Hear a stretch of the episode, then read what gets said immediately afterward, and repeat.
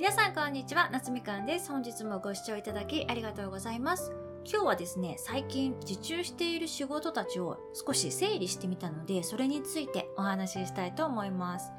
私みたいに個人で複数仕事を受注している方にとって、仕事をたった一つでも断るのってめちゃくちゃ勇気がいることなんですよね。特に何年も前から受け持っているものとかってお世話になったっていう気持ちももちろんあるし、恩をあざで返したくないみたいな気持ちももちろんあるし、なので本当はもうやりたくないんですけれども変な責任感を感じてしまって今でもずっと続けてしまっている仕事っていうのが私にもね何個かあって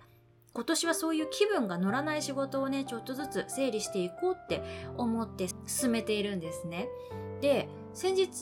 ついに一つねお仕事お断りしてみたんですけれども断る時ちょっと緊張したんですよ。なんですけど実際に話してみたらね、意外に思ってたよりもあっさりと受け入れてもらいましたし、引き継ぎというか、他の方というかね、公認の方もすんなり決まったという感じで良かったんですけれども、今回のことで痛感したのが、私じゃなきゃできない仕事なんてほとんど存在しないんだなっていうことなんですよね。言い方を変えると私の代わりっていくらでもいるっていうかなので私が乗り気じゃないままに受けたまわり続けるよりも誰か他の乗り気な方にやってもらった方がお客様もね多分その方が嬉しいと思うんですよね。しかも、もともと何年も前から単価をこれって決めて受けたまってる仕事って、後から報酬を上げてくださいってお願いするのってほぼ不可能なんですよ。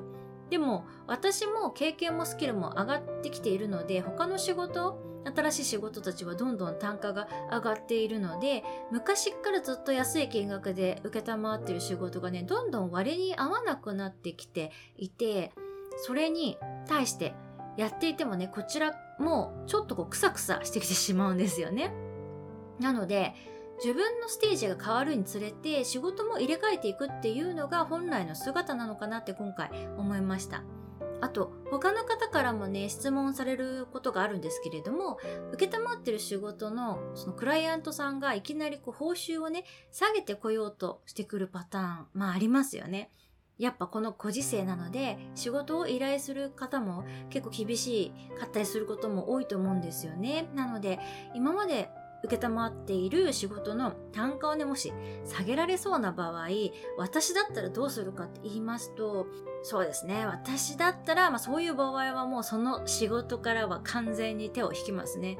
一回受注した仕事って単価を上げるのがね、さっきも言ったんですけど、ほぼ不可能なのに、それをさらに安く提示されたっていうのはね、もうそれを一度受け入れてしまうと、この人は安くても大丈夫な人って思われちゃうじゃないですか。それはとても危険なことだと思うんですよね。私はどんな仕事であってもきっちり対価はいただくべきだと思っています。フリーランスとかで仕事始めたばかりの方たちって修行のために単価安めに最初はね仕事を受注することもあるかとは思うんですけれどもその単価でずっと長く続けていくっていうのは不可能だと思うので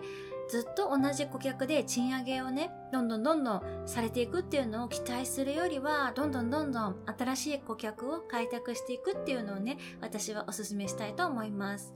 私、英語をね、教え始めて丸7年経ちまして、来月から8年目に突入するんですけれども、ずっと昔から受けたまってる生徒さんはやっぱり1時間の単価がね、低いままなんですよね。だけど、最近自分で顧客を開拓というか自分の力で得た生徒さんたちは昔からその受け持ってる生徒さんたちよりはもう2倍以上とかのレッスン代をね、いただいてるんですよ。それってこの7年の間に私のスキルももちろん上がってるっていうことなので、単価を上げるっていうことは全然悪いことではないじゃないですか。でも日本人の方だと報酬をね上げようっていうすること結構躊躇してしまう方がね多いかなって思うんですけれどもご自身が今までやってきたこととか仕事を通して得たスキルを安売りする必要はね全然ないと思うんですよね。